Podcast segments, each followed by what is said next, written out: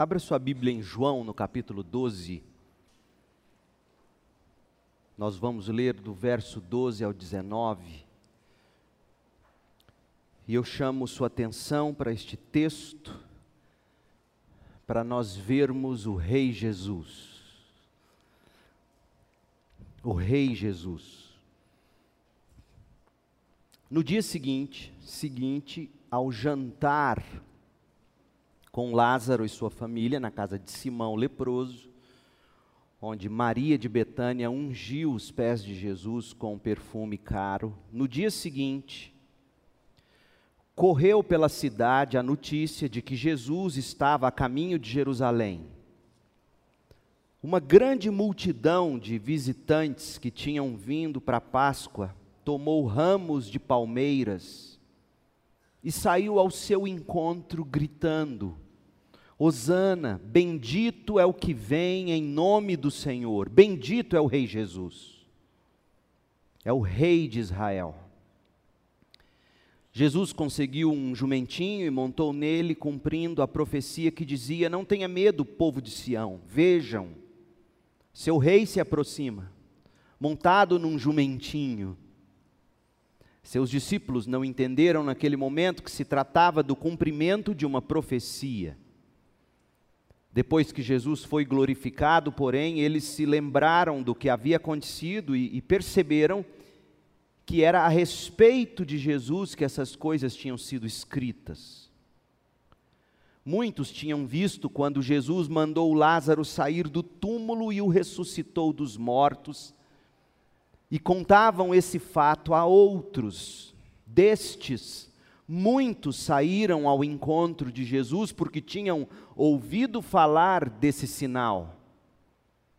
Então os fariseus disseram uns aos outros: Não podemos fazer nada, vejam, todo mundo segue. Esta é a palavra do Senhor. As páginas da história registram uma infinidade de entradas triunfais inesquecíveis. Conquistadores voltando para casa, depois da vitória na guerra, reis e rainhas desfilando para a coroação, chefes de Estado em parada de posse, campeões do esporte ostentando medalhas e troféus diante da multidão de torcedores. Os exemplos são abundantes, exemplos de entradas triunfais, inclusive nos cinemas. Disse, por exemplo, que um super-herói ele é tão bom quanto sua entrada triunfal. Aliás, tanto nas histórias em quadrinhos quanto nos filmes, os superpoderosos são conhecidos, são ovacionados no cinema, aplaudidos até por suas entradas épicas. A gente gosta disso.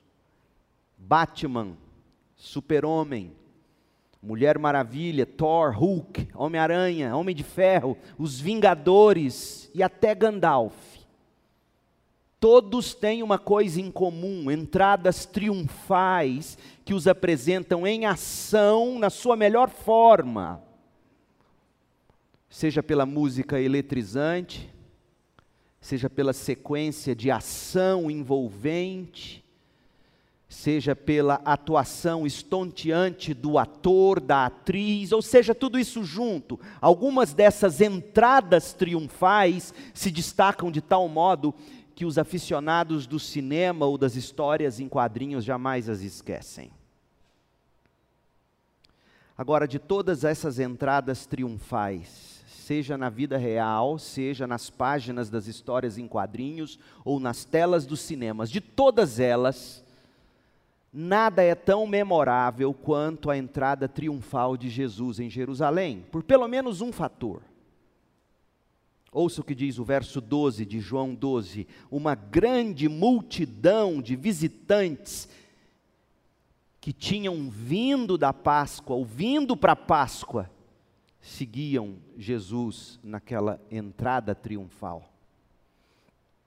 O historiador judeu Flávio Joséfo, que viveu entre 37 e 100 depois de Cristo, um historiador reconhecidíssimo, inclusive entre ateus, o historiador Flávio Josefo, ele documentou que naquela época do ano, a época da Páscoa, quando Jesus está entrando em Jerusalém, Jerusalém, as aldeias ao redor explodiam em lotação.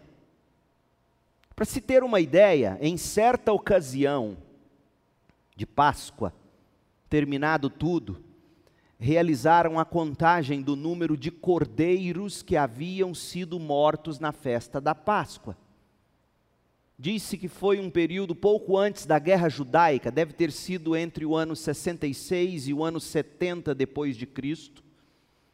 Terminou a Páscoa, fizeram a contagem de quantos animais foram sacrificados. A soma foi de 256 mil animais sacrificados.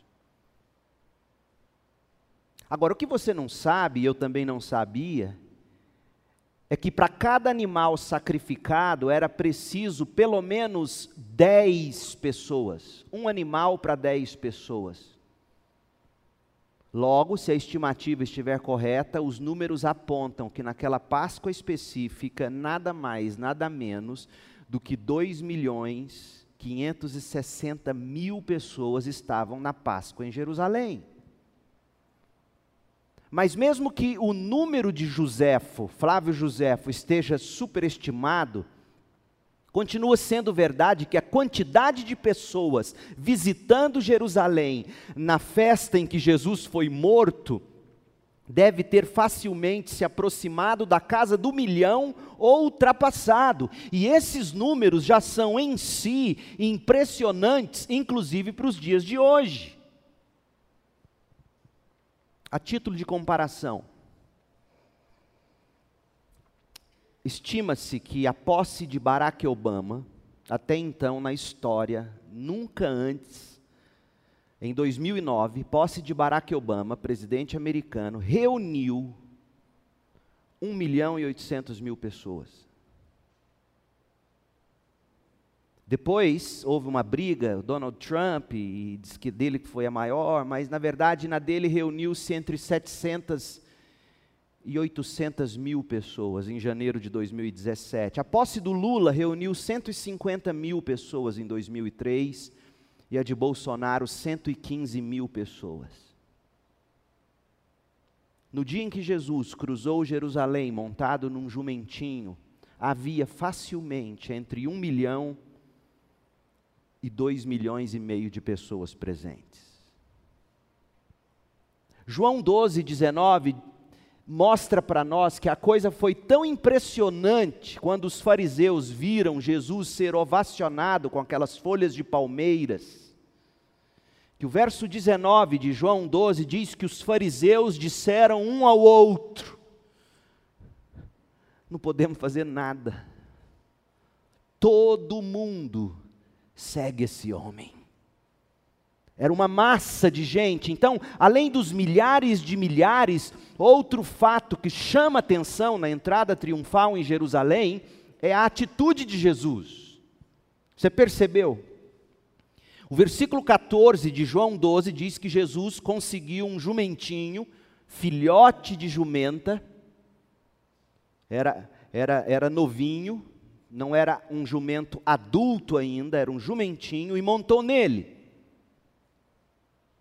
E passou numa boa, sem o menor constrangimento, pelo meio da multidão, que saudava ele com ramos de palmeiras jogados ao chão e que serviram de tapete verde quando ele passava e ele era ovacionado, e gritavam, diz o verso 13: Hosana, bendito é o que vem, em nome do Senhor, bendito é o Rei de Israel. Isso aqui é impressionante, porque Jesus está deixando a multidão fazer isso.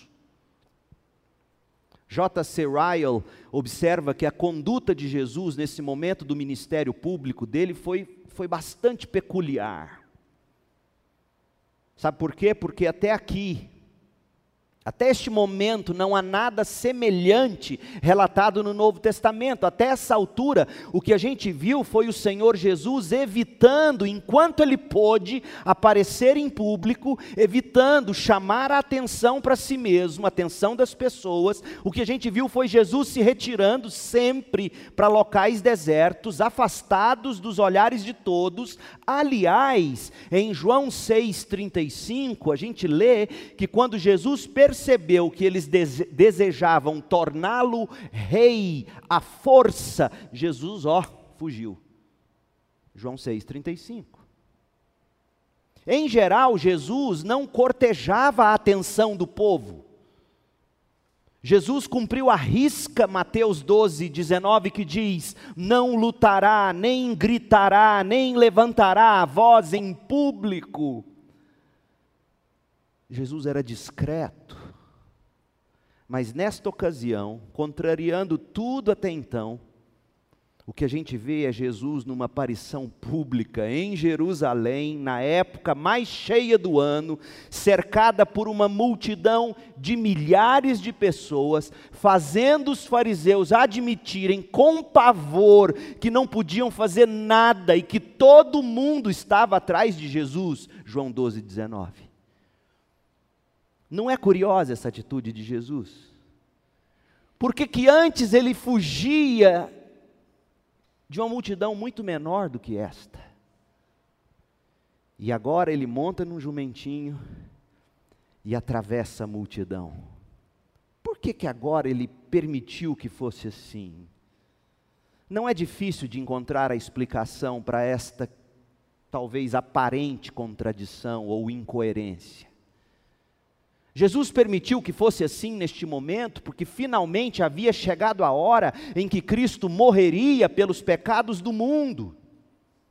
Tinha chegado o tempo em que o verdadeiro cordeiro pascal seria imolado.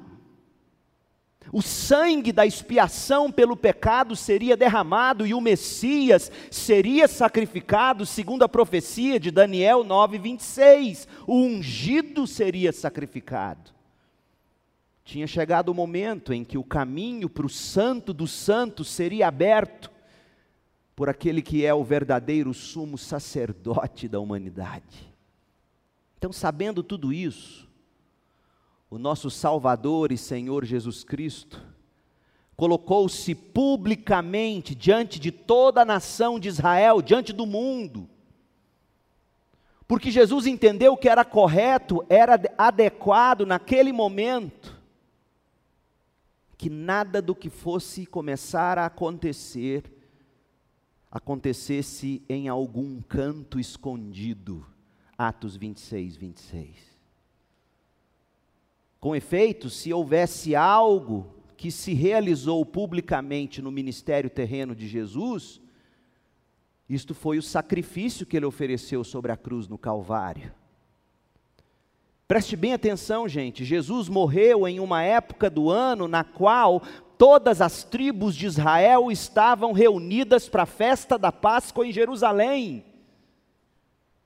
E Jesus queria que eles enxergassem o Cordeiro de Deus, que tira verdadeiramente o pecado do mundo, está entrando e passando entre vocês, e ele subirá aquela cruz e será sacrificado. E isso não foi tudo. Jesus morreu em uma semana na qual, por causa da sua entrada pública, triunfal em Jerusalém, Jesus levou os olhos de todo Israel. Jesus colocou, na verdade, os olhos do mundo inteiro fixos nele. Os fariseus estavam corretos quando eles admitiram que não podiam fazer mais nada, realmente todo mundo estava seguindo Jesus, inclusive quem não era de Israel, gentios. Olha, olha o que João conta para a gente, e geralmente a gente lê a Bíblia e não percebe isso. O Marquinhos usou uma expressão comigo que eu nunca me esqueci, e vou carregar para sempre. Quando voltamos à série no Evangelho de João, ele falou assim: eu estou com saudade de roer perícopes. Perícope é o trecho bíblico que você seleciona para estudar e pregar. Então, infelizmente, crente, quando lê a Bíblia, não lê a Bíblia roendo perícopes. Mas olha o fluxo da narrativa e ouça o que João colocou para a gente enxergar e às vezes a gente não enxerga. Verso 19. Então os fariseus disseram uns aos outros: Não podemos fazer nada, veja, todo mundo segue. Agora ouça o verso seguinte, verso 20 alguns gregos que tinham vindo a Jerusalém para adorar durante a festa da Páscoa procuraram Filipe, que era de Betsaida, da Galiléia, e lhe disseram: "Por favor, gostaríamos de ver Jesus." Vocês entenderam? Todo mundo segue esse homem, disseram os fariseus, e eles estavam certos, porque João conta, inclusive gregos que foram à festa da Páscoa disseram: gostaríamos de ver Jesus.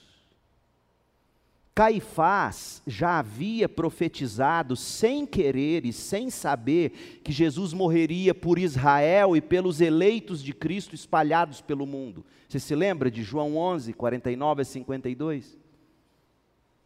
E agora os fariseus também, sem querer e sem saber, estavam profetizando, dizendo que povos do mundo, gregos inclusive, queriam ver Jesus e seguiriam Jesus. Então, esta é a história da entrada triunfal de Jesus em Jerusalém. É a história da coroação do rei, do rei Jesus. Neste momento, ele achou apropriado que tudo fosse público, para que todos os olhos olhassem para aquele que é o Cordeiro de Deus que tira o pecado do mundo. A pergunta, portanto, é o seguinte: o que se pode ver, o que se pode aprender, o que se pode aplicar em nossa vida a partir desta narrativa? Que espécie de rei é Jesus? Para o que veio o Rei Jesus? Qual é a, a, reação das pessoas quando elas contemplam o Rei Jesus?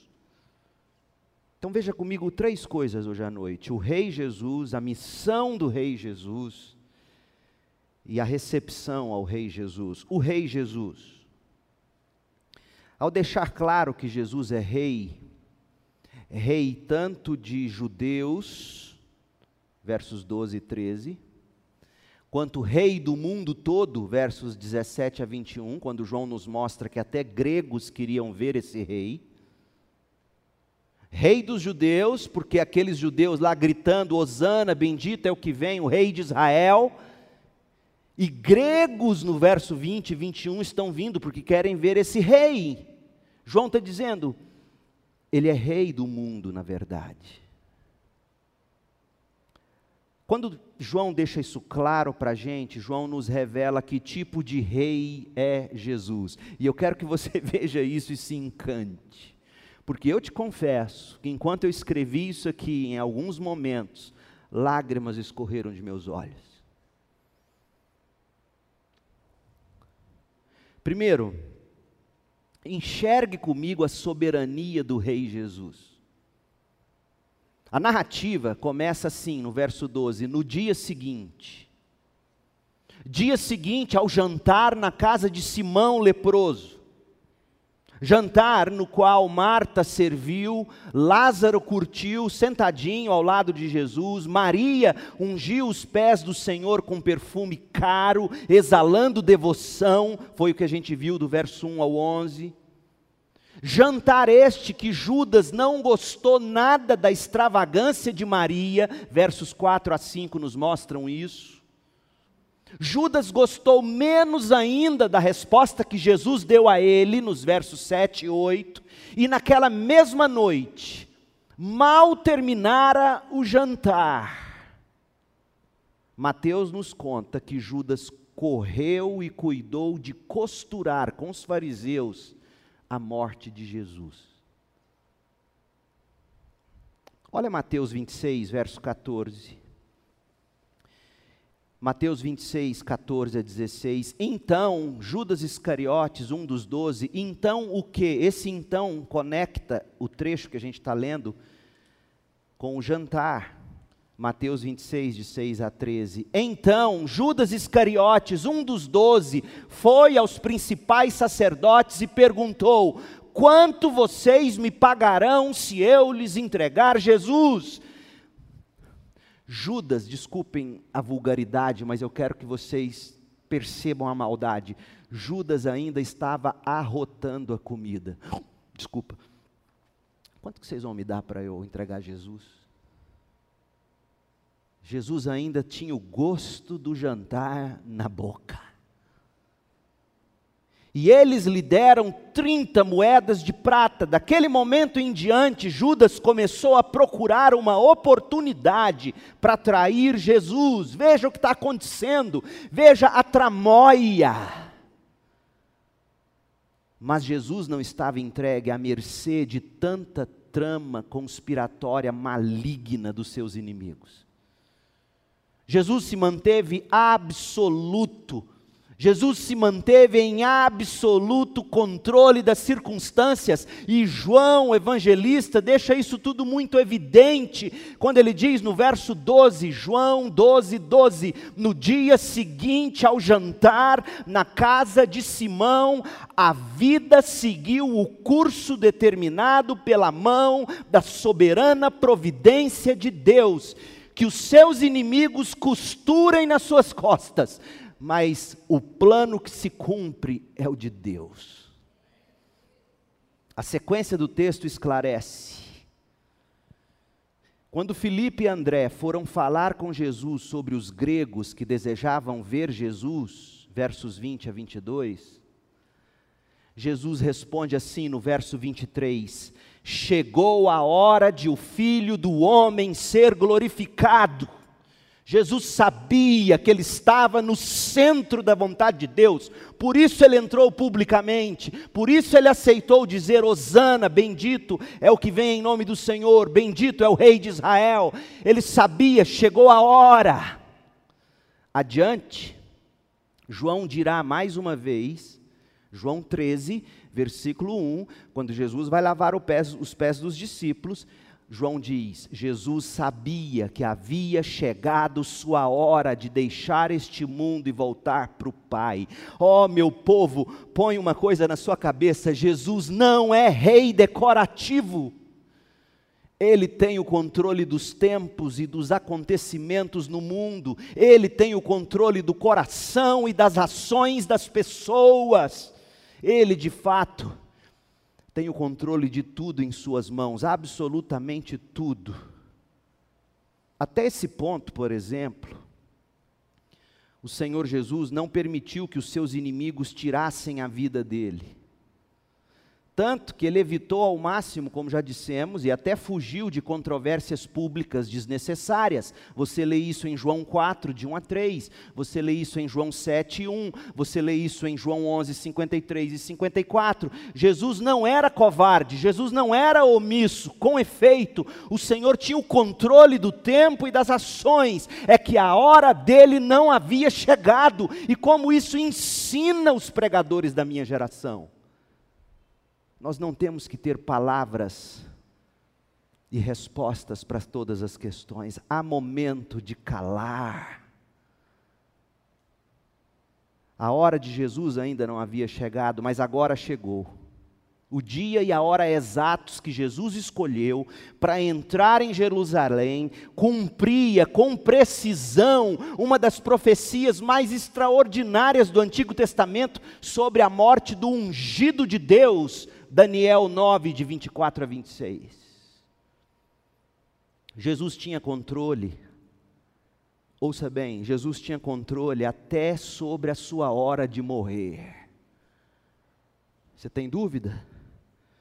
João 19, 30. Ouça com cuidado as palavras. João 19, 30. Depois de provar água com vinagre, Jesus disse: Está consumado terminei o que eu vim fazer. Está consumado, tetelestai é o verbo grego. consumei, terminei, cumpri minha missão. E aí eu gosto da frase seguinte: então, tendo cumprido a missão, então, inclinou a cabeça. E a NVT diz: e entregou o espírito. Mas o melhor verbo que descreve o que de fato aconteceu é o que a Almeida Revista Atualizada diz: ele rendeu o seu espírito. Sabe o que é isso? Sabe quando um policial aborda um bandido e fica lá tentando pegá-lo e ele, e ele se esforça, ele briga, ele diz: Não, você não me leva. Até que ele se rende e diz: Tá bom, eu vou.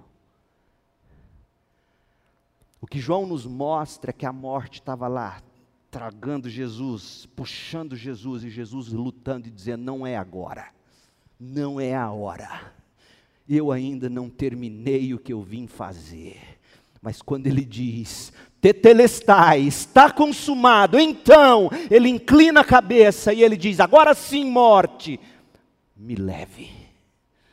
Ele é soberano até sobre a hora de morrer. Nosso rei, o rei Jesus, é soberano, gente. Ele tem o controle da vida, ele tem o controle da morte nas mãos, ele tem o controle do coração das pessoas, ele tem o controle de cada circunstância. Nada foge da guia do Senhor e Rei Jesus. Guia, nada foge da coleira, nada foge da guia do Senhor. Jesus sabe como fazer de forma sábia, soberana, bondosa e perfeitamente agradável à vontade dEle, fazendo com que a providência de Deus faça tudo acontecer. Então, isso aqui me ensina e ensina você, crente. Descanse. Descanse nos braços de Jesus Cristo, porque o Rei, que soube exatamente a hora de se tornar público, eu sou o Rei o rei que soube exatamente a hora de se render e dizer morte, agora sim. Mas mesmo assim, ele não entrega o espírito dele à morte. A Bíblia diz, ele diz: "Pai, nas tuas mãos eu entrego o meu espírito". Esse rei cuida de mim e de você. Você já entregou a sua vida a esse rei? Você já confiou a sua vida a esse soberano?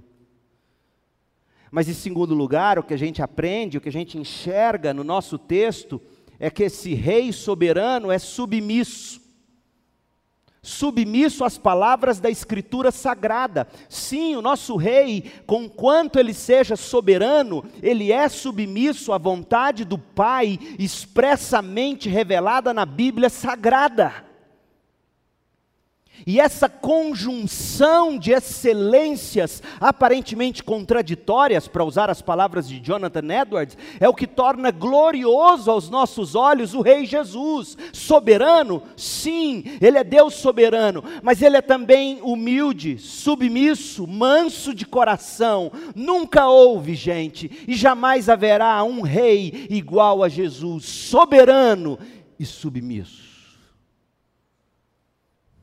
Observe, para nós, o que vem a seguir na narrativa de João pode parecer uma maneira invertida de se fazer as coisas. Por quê? Porque a gente pensa que Jesus, sendo Deus, a gente costuma achar que Jesus, sendo Deus, não está vinculado ou não está submetido a qualquer coisa, especialmente palavras, mesmo que palavras de Deus. O que eu estou dizendo é que a gente acha que o Senhor Jesus não se submete às palavras da Escritura. Aliás, há até aqueles que dizem que Deus e Jesus não se curvam à palavra escrita nas Escrituras sagradas. Um pastor batista chegou a escrever em artigo que foi publicado no Jornal Batista Ouça e percebam a que ponto nós chegamos, pasmem. Esse pastor Batista escreveu assim, abre aspas, a Bíblia não é normativa para Deus, e nem o pode ser, visto ser Deus o Senhor absoluto. A conclusão desse autor é que não há qualquer norma absoluta pela qual nos pautarmos. Posto que Deus pode dizer uma coisa e desdizer o que disse, na hora que Ele desejar dizer diferente. Como se Deus fosse assim, volúvel, volátil, inconstante, mudável. Deixa eu te ler um trecho do artigo desse pastor. Jornal Batista. Abre aspas, repito. Ainda que houvesse na Bíblia um único texto bíblico explícito dizendo algo mais ou menos assim, ainda que houvesse um texto explícito dizendo algo mais ou menos assim: não consagrarás mulheres ao ministério pastoral, nem as filiarás nas associações de classe. Mesmo que tivesse um texto ipsis literis assim na Bíblia, esse texto, ouça, não impediria Deus de chamar mulheres para o ministério pastoral, pois que chamada é prerrogativa divina e a Bíblia é norma para nós, é palavra de Deus a nós. Ouça, não é palavras humanas para Deus. Você ouviu o que esse homem escreveu? Se é assim, gente, se a Bíblia não passa de palavras humanas, mesmo que tomadas como palavra de Deus a nós, mas mesmo assim, palavras humanas, que não servem para Deus, mesmo tendo escritas por Deus, mesmo tendo sido reveladas por Deus, se o que ele diz aqui é verdade, o fato é que não há mais palavra de Deus a nós e ponto final. E por que, que eu te digo isso? Porque se o padrão da verdade passa a ser aquilo que eu julgo ser a vontade de Deus para mim, revelada no meu coração, nada mais do que está na Bíblia terá valor final e absoluto. Afinal, como diz esse autor, Deus tem, entre aspas, prerrogativa divina e poderá a qualquer momento dizer diferente daquilo que ele já revelou na Bíblia. E nós não vamos ter mais a Bíblia para ser instrumento de aferição, medida. A gente vai ficar apenas com palavras dos outros que vão chegar a nós e dizer: Deus me chamou para fazer isso, Deus me fez assim. E eu e você, mesmo que a Bíblia diga não pode, não vamos poder dizer nada, porque esse autor diz que é prerrogativa divina ele fazer o que ele quiser, porque palavras da Bíblia não são palavras para Deus. Oh, meu povo, que mundo louco é esse que a gente vive? Honestamente, meu povo, se eu tivesse com os meus filhos criados sem precisarem de mim, minha oração estaria sendo todo dia: Deus, me leva. Porque quando alguém da minha denominação, homem respeitado entre nós, chega e diz: a Bíblia são palavras humanas que não servem de norma para Deus. Que Deus pode dizer ipsis literi, algo que está na Bíblia, mas amanhã Ele pode dizer diferente. E eu, com a Bíblia na mão, não vou poder dizer mais nada, porque Deus chama quem Ele quer, Deus faz o que Ele quer. Que Deus é esse? Maria vai com as outras. Esse não é o meu Deus.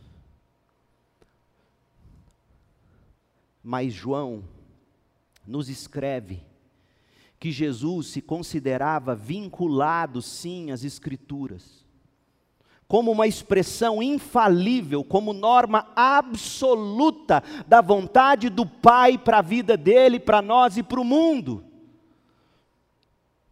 Há também muitas outras ações de Jesus pautadas pelas Escrituras ao longo de todo o ministério dele no Novo Testamento Assim, tanto Mateus como João se referem à profecia de Zacarias sendo cumprida pelo Senhor. Ouçam, ouçam-se Jesus, Deus, Jesus é Deus, e, e, ele se preocupou em se submeter às palavras proféticas, mesmo que, que ao se submeter a essas palavras proféticas, ele fosse agir como um ridículo. Olha o que diz o texto, João 12, 14. Jesus conseguiu um jumentinho, montou nele. Para quê? Outra coisa, gente, a gente, a gente é porque não leva isso aqui muito a sério, não conhece muito da cultura. Sabe como é que um rei entrava numa cidade? Jamais num jumento. É num cavalo branco. Você vai ler as páginas da história, você nunca vai ouvir dizer que Napoleão Bonaparte andou, andou em jumento, ele andou em cavalo branco, e o cavalo branco é símbolo de vitória. Um rei sendo aclamado no meio de milhares e milhares, montado num jumento, daria meme em WhatsApp. De tão ridículo aos olhos humanos. E a Bíblia diz que Jesus conseguiu esse jumentinho, montou nele para quê? Cumprindo a profecia. Que dizia: Não tenha medo, povo de Sião, vejam, seu rei se aproxima. E João faz questão de completar montado num jumentinho. Já entendi que é num jumento. Para que, que você repete? Ele quer deixar claro. Meu Deus, se Jesus não veio para abolir a lei, Jesus veio não para abolir a lei, mas para cumpri-la. Mateus 5,17. Se Jesus se preocupou, inclusive, em conseguir um jumentinho para montar nele, entrar em Jerusalém, cumprindo ipsis literis, cumprindo ipsis verbis, a profecia de Zacarias 9,9, como é que um homem, e ainda se chama Batista, que diz que a Bíblia é a única regra de fé e prática, como é que alguém diz que a Bíblia não é norma para Deus? Mateus, por exemplo, nos dá mais detalhes. Mateus 21, de 2 a 3. Diz que quando se aproximavam de Jerusalém, Jesus e os discípulos chegaram a Betfagé, no Monte das Oliveiras. Jesus enviou à frente dois discípulos: vão aquele povoado adiante. Assim que entrarem, verão uma jumenta amarrada com seu jumentinho ao lado. Desamarrem os animais, tragam-nos para mim. Se alguém lhes perguntar o que estão fazendo, digam apenas assim: o Senhor precisa deles. E de imediato a pessoa deixará que vocês os levem. E João nos informa em João 12,16: seus discípulos não entenderam naquele momento porque a cena era tão cômica, um rei sendo aclamado rei, montado num jumento. Era tão cômico, era tão assim constrangedor que os discípulos no momento não entenderam nada. Mas como já tinham levado muita cotovelada de Jesus, dizendo, vocês é quieta, vocês são tontos. Ficaram sem entender nada. Não, o mestre pediu, quer montar num jumento, deixa ele entrar. Eles não entenderam nada no momento. João 12, 16. Eles não entenderam que se tratava do cumprimento de uma profecia. Depois que Jesus foi glorificado, eles se lembraram do que tinha acontecido e perceberam que era a respeito dele que essas coisas tinham sido escritas em Zacarias. Jesus é Rei soberano, mas Jesus também é submisso à palavra de Deus textualmente expressa nas Escrituras. E deixa eu te dizer uma coisa, crente. Se a Bíblia foi normativa para Cristo, ela tem que ser para você também. Você não tem que escolher o que você vai obedecer ou gostar na Bíblia. Ou ela é Bíblia, palavra de Deus, de capa a capa, ou você está brincando de quê? Então seja homem e mulher o bastante dizer: Eu não acredito nisso. Tchau. Mas não tente criar uma Bíblia que melhor se enquadre a você, porque até Jesus cumpriu ipsis literis. A profecia de Zacarias dizia assim, Zacarias 9, de 9 a 11: Alegre-se, ó povo de Sião, exulte, ó preciosa Jerusalém, vejam, seu rei está chegando, ele é justo e vitorioso, mas também é humilde vem montado num jumento, num jumentinho, cria de jumenta. Removerei de Israel os carros de guerra, removerei de Jerusalém os cavalos, destruirei as armas usadas na batalha, e seu rei trará a paz às nações, seu reino se estenderá de um mar a outro e do rio Eufrates até os confins da terra, por causa da aliança que fiz com vocês, aliança selada com sangue, livrarei seus prisioneiros da morte e em um poço sem água. Carson, grande comentarista da Bíblia, ele faz três destaques aqui no que diz respeito a Jesus. Primeiro, o rei Jesus é quem põe fim à guerra. Segundo, o rei é quem proclama paz às nações e sela nossa aliança com Deus, derramando seu próprio sangue. E é assim que João quer que a gente enxergue Jesus, é aquele que vem fazer as pazes entre eu e Deus é aquele que vem promover a paz entre eu e Deus, é aquele que vem promover a paz entre eu e meu irmão, é aquele que com sangue derramado na cruz selou uma aliança entre eu e Deus.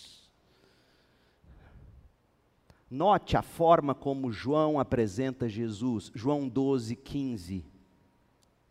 Olha o verbo, vejam, seu rei se aproxima montado num jumentinho esse mesmo verbo, João usou esse verbo ver, observar, olhar, reparar, observem, reparem, vejam, eis aí, é o mesmo verbo de João 1,29, quando João diz: Vejam, é o Cordeiro de Deus que tira o pecado do mundo. João está dizendo: o Rei é o Cordeiro. O Rei Jesus é o Cordeiro de Deus que tira o pecado do mundo. O Rei veio cumprir a lei para que nós, agora, pela graça e por meio da fé, pudéssemos viver em paz com Deus, em paz com os irmãos, desfrutando da paz de Deus. O soberano se submeteu à vontade do Pai, expressa na Bíblia, vindo trazer-nos a paz pelo seu sangue na cruz. Colossenses 1:20 tanto a judeus como a gentios. De fato, Cristo veio trazer a paz para os eleitos de Deus no mundo todo, em todos os tempos. Sobre aqueles que dizem que a lei não presta, eu gostaria que eles pregassem sobre Romanos 3, 29. Abra sua Bíblia em Romanos 3, 29. Afinal, Deus é Deus apenas dos judeus? Não, é Deus dos gentios também, daqueles gregos que queriam ver Jesus. Não é também Deus dos gentios? Claro que sim, existe um só Deus e ele declara justos tanto judeus como gentios. Eu e você somos gentios, gente. E ele nos declara justos somente pela fé. Verso 31. Então, se enfatizamos a fé, quer dizer que podemos abolir a lei? Claro que não, diz Paulo, na realidade, é só quando temos fé que cumprimos verdadeiramente a lei. João enxergou tudo isso e nos apresentou o Rei Jesus, Rei dos judeus, João 12, 13, e Rei dos gentios, João 12, 20, soberano Deus, mas submisso à vontade do Pai, humilde e promotor da paz, tão humilde, tão pacificador, que se apresentou triunfante, montado num jumentinho e eu faço minhas as palavras de João 12, 15: Não tenha medo, povo de Sião, vejam, seu rei se aproxima montado num jumentinho. Agora deixa eu te dizer uma coisa, não se iluda. Esse rei que se apresentou humilde e pacífico, ele virá julgar com justiça. E ele não virá mais num jumentinho, aí ele virá no seu cavalo branco. Olha o que diz o Apocalipse, escrito pelo mesmo João. João, Apocalipse 19, verso 11: Vi o céu aberto e surgiu um cavalo branco, que é símbolo de vitória. Seu cavaleiro se chama Fiel e Verdadeiro, pois julga e guerreia com justiça. Olha o verso 21: Todo o seu exército, o exército da besta, dos reis da terra, o falso profeta, todo esse exército foi morto com a espada afiada que saía da boca daquele que montava no cavalo branco, e todas as aves se fartaram com a carne dos cadáveres. Ele virá vitorioso, o Rei Jesus. Qual é a missão desse rei?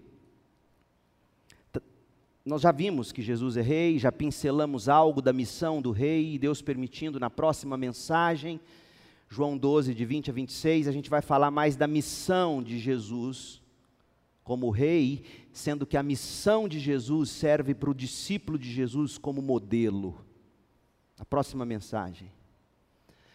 Mas João nos dá uma dica aqui no texto que a gente está vendo, que a gente não pode deixar de ver. Qual é a missão de Jesus? Olha o verso 17, João 12, 17. Muitos tinham visto visto, preste atenção nos verbos, quando você lê a Bíblia, você tem que sublinhar os verbos, circular os verbos, grifar os verbos. Muitos tinham visto, o verbo ver é o verbo preferido de João, Lá no capítulo 1 ele diz: E nós vimos a sua glória, glória como do unigênito do Pai. E o tempo todo ele diz: Eis o Cordeiro de Deus, veja o Cordeiro de Deus, veja o seu rei montado num jumento. Ele ama o verbo ver. Para João, salvação é você ver Jesus de uma forma encantadora. Muitos tinham visto quando Jesus mandou Lázaro sair do túmulo e o ressuscitou dos mortos e contavam esse fato a outros. Destes muitos saíram ao encontro de Jesus, porque tinham ouvido falar desse sinal. Então os fariseus disseram uns aos outros: Não podemos fazer nada. Vejam, todo mundo o segue. Qual é a missão de Jesus? Fazer com, com que o vejamos ouçamos a verdade do Evangelho e sigamos Jesus. Essa é a missão de Jesus. A missão era, era cumprir a lei, era morrer no lugar do pecador, ressuscitar vitorioso sobre a morte o pecado, e a ressurreição de Lázaro serviu como propósito de revelar que Jesus é a ressurreição e a vida. A ressurreição e a vida de Jesus tem como propósito reunir as ovelhas de Cristo, ajuntar os eleitos de Deus, fazer discípulos e fazer discípulos que os seguem para a vida eterna. E isso fica claro claro no texto seguinte, verso 19: Não podemos fazer nada, todo mundo o segue. A missão de Jesus foi buscar e salvar o que havia se perdido, Lucas 19, 10. E disse o rei Jesus, João 12, olha o que ele vai dizer, João 12, 32. E quando eu for levantado da terra, atrairei todos a mim ele disse isso para indicar como morreria. Qual é a missão de Jesus? Atrair todos para Ele. E esses atraídos pela graça por meio da fé seguirão Jesus até o final. E pode ser que você que me ouve seja um destes. E João 3,16 é para você, porque Deus amou tanto você que deu seu Filho único, para que se você crer nele, você não pereça, tenha vida eterna e todos os, os que são de Jesus, João 12, 33, virão a Ele. A missão de Jesus foi cumprida. Um dos textos que eu mais amo na Bíblia inteira é João 6, 37. Ouça. Contudo, aqueles que o Pai me dá virão a mim. Sabe por que, que eu criei em Jesus um dia? Porque Deus me deu para Jesus. Todos aqueles que o Pai me dá virão a mim e eu jamais os lançarei fora. Pois eu desci do céu, olha a missão de Jesus, para fazer a vontade daquele que me enviou, e não a minha própria vontade, e esta é a minha vontade, ou é a vontade de Deus, ouça, que eu não perca um sequer de todos que ele me deu, mas que ressuscite todos no último dia, pois é a vontade de meu Pai que todo aquele que olhar para o Filho e nele crer tenha vida eterna, e eu ressuscitarei no último dia. Essa é a missão de Jesus, fazer você olhar para Ele, olhar para Ele como o Cordeiro de Deus que tira o seu pecado, arrepender-se da sua vida de orgulho, sua vida autocentrada, pensada só nas suas coisas, no seu próprio deleite e prazer. Deus quer que você se arrependa disso e diga: Não, eu quero o meu Rei, o meu Rei Jesus. E aí você vai a Ele, a Bíblia diz: Ele não te lança fora. E quando você chega nos braços dele, você descobre: Eu só vim porque o Pai me deu para Ele porque o Pai me amou antes da fundação do mundo. Essa é a missão de Jesus, fazer você segui-lo como rei. E terminando, a recepção ao Rei Jesus. O nosso texto nos mostra três tipos de recepção ao Rei. Três multidões distintas. Cada multidão tratando Jesus de forma diferente e serve de advertência para a gente. A primeira multidão primeira multidão é daqueles que desejavam fazer de Jesus um rei nacionalista, um libertador político, um Messias com supremacia político-militar sobre os romanos e sobre o mundo. Jesus já tinha percebido isso em João 6, 14 e 15. Olha o que diz: quando o povo viu Jesus fazer esse sinal, exclamou: sem dúvida, ele é o profeta que haveria de vir ao mundo. Jesus sabia que pretendiam obrigá-lo a ser rei deles, de modo que se retirou sozinho para um monte, deu no pé. Não, não é esse tipo de rei que eu sou. Agora, com proporções milhares de vezes maiores, a cena se repete. Mas, como era chegada a hora, Jesus permite que todos aclamem Ele Rei de Israel. Mas a gente sabe que as intenções daquele povo não era fazer de Jesus um rei salvador, mas um rei político. E como que a gente sabe disso? Por causa dos ramos de palmeiras. D.A. Carson nos informa que não existe nenhum texto no Antigo Testamento dizendo que você tinha que usar folha de palmeiras na Páscoa. Só há uma referência ao uso de folhas de palmeiras no Antigo Testamento, Levíticos 23, 40, fala para você usar folhas de palmeiras, mas era a festa das cabanas, não da Páscoa. É quando o povo celebrava a libertação do Egito, Levíticos 23, 43. Mas aqui na Páscoa, esses judeus estão usando folhas de palmeiras, por quê? Porque folhas de palmeiras já havia se tornado um símbolo nacionalista.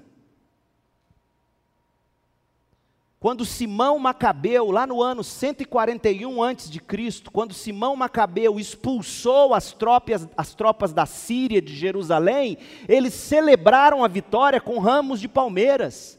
Você pode ler isso no livro apócrifo, 1 Macabeus 13, 51.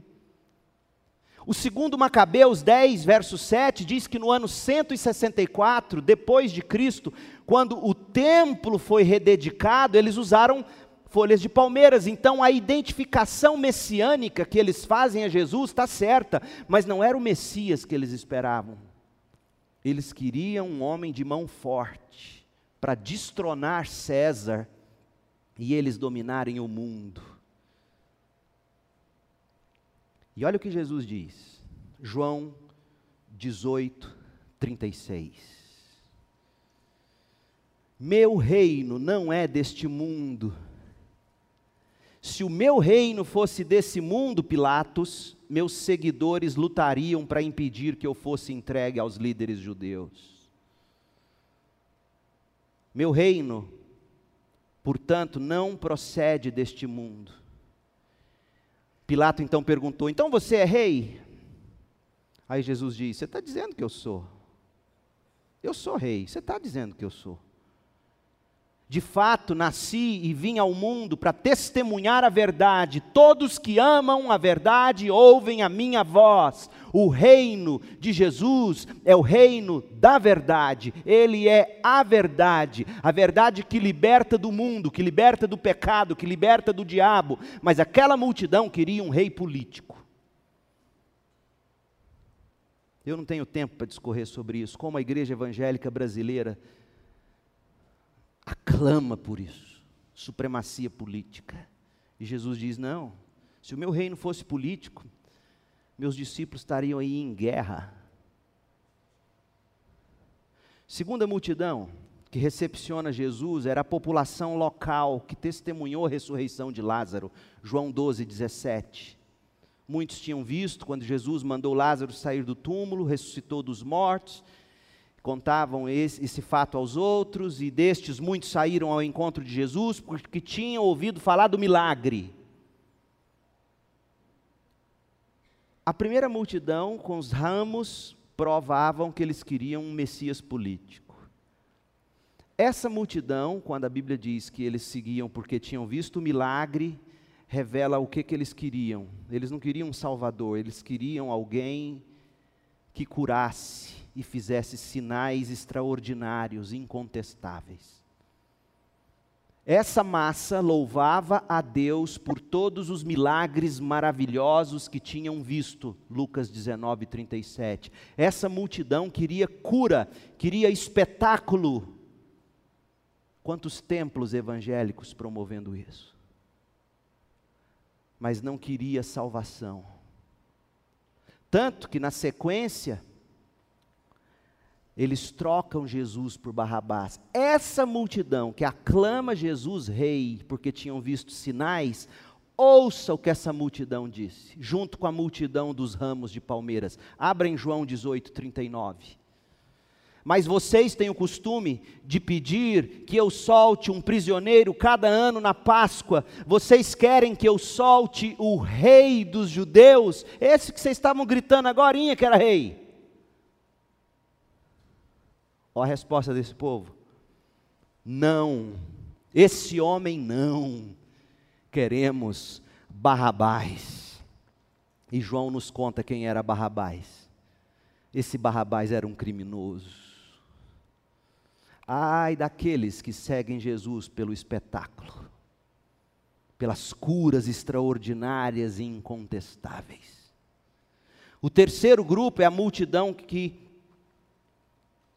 era composta pelos líderes religiosos. É aqueles que tentaram de tudo, mas não tinham conseguido calar Jesus. Verso 19, João 12, 19. Não podemos fazer nada, o mundo inteiro segue ele. Essa multidão aqui de líderes políticos representa aqueles que, para aplacar a consciência, tem muito crente assim, viu? Não se iluda. Para aplacar a consciência, tentam contradizer Jesus tentam calar Jesus. É gente que vive para calar Jesus e calar aqueles que dão testemunho de Jesus, como Lázaro, que dava testemunho de Jesus. Lázaro estava vivo pelo poder da palavra de Jesus, e esses homens não queriam matar só Jesus, não. O texto anterior que a gente estudou diz que eles queriam matar até Lázaro. Tem muita gente querendo calar Jesus porque não aguenta ter que lidar com a verdade. Aí é mais fácil você ficar buscando contradições, especulações. Então nós podemos dizer que as pessoas seguem Jesus pelos mais diversos motivos. Uns querem supremacia, o melhor da terra, outros querem sorrir, milagres e espetáculos religiosos, outros querem sossego, querem calar Jesus. Eu espero que nenhum de vocês que me ouve se identifique com qualquer uma dessas multidões. Mas pode ser que haja alguém entre nós, como os discípulos, que num primeiro momento não entenderam o que estava acontecendo. Mas que depois que Jesus ressuscitou o glorioso, diz João 12,16, eles se lembraram e perceberam que era a respeito de Jesus que essas coisas tinham sido escritas. Se para você tudo que eu disse aqui, tudo que a Bíblia revela, se para você ainda não se encaixou, ainda não enquadra, cale-se diante de Deus e diga: Deus, eu quero entender isso, mas eu não consigo. Me ajude, revele-se glorioso a mim, porque se você for assim humilde diante de Deus, Ele te dará iluminação. Ele abrirá seus olhos, Ele fará seu coração entender. Então, meu povo, há um rei sobre o mundo, um rei sobre tudo e sobre todos, é o Rei Jesus. E essa entrada épica, triunfal de Jesus em Jerusalém está aqui na Bíblia para nos revelar que Jesus é o Rei.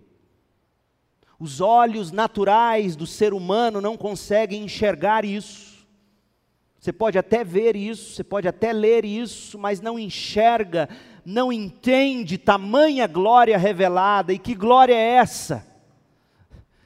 É o soberano Deus, o Criador do universo, que se fez carne, humilhou-se, se submeteu à vontade eterna do Pai expressa na Bíblia, viveu sem pecado, cumpriu a lei, e a caminho da cruz, onde, sobre onde ele morreria como substituto pelo nosso pecado, a caminho da cruz, ele, se, ele montou num, num jumento, um jumentinho, um animal pacífico, não era um animal de guerra, um instrumento de trabalhos domésticos, ele montou num puxador de carroça, um meio de transporte para os mais pobres. O Rei Jesus se apresenta montado num jumentinho, ele é humilde, ele é também pacificador. Ele morreu a morte de cruz para pacificar a ira de Deus, foi sepultado, mas ressuscitou vitorioso sobre o pecado e sobre a morte. Mas não se iluda, a princípio ele se revela humilde, pacificador, brando, montado num jumento. Mas ele virá montado em cavalo branco, para julgar e estabelecer definitivamente seu reino eterno e glorioso. Portanto, eu te digo: arrependa-se, creia, submeta-se ao Rei Jesus. Feche os seus olhos. Ó oh, Senhor Deus, não deixe que nossos olhos, olhos do coração, não deixe que nossos olhos não enxerguem tamanha glória. O Rei dos Reis, humilde, manso, submisso ao Pai, a caminho da cruz, para tomar sobre si meu pecado, mas montado num jumentinho, acessível a todos quantos o desejarem. Ó Deus, que os olhos do coração de quem aqui está, de quem me ouve, possam ser abertos para o Rei Jesus. Não temos um rei que se preocupa em criar supremacias na terra. O reino dele não é deste mundo. Ah, mas ele virá estabelecer seu reino e com ele em glória nós reinaremos. Dá-nos essa visão, Senhor. Ensina-nos. Promova salvação agora, Senhor arrependimento, fé. Ó oh, Deus, no nome precioso de Jesus. Amém.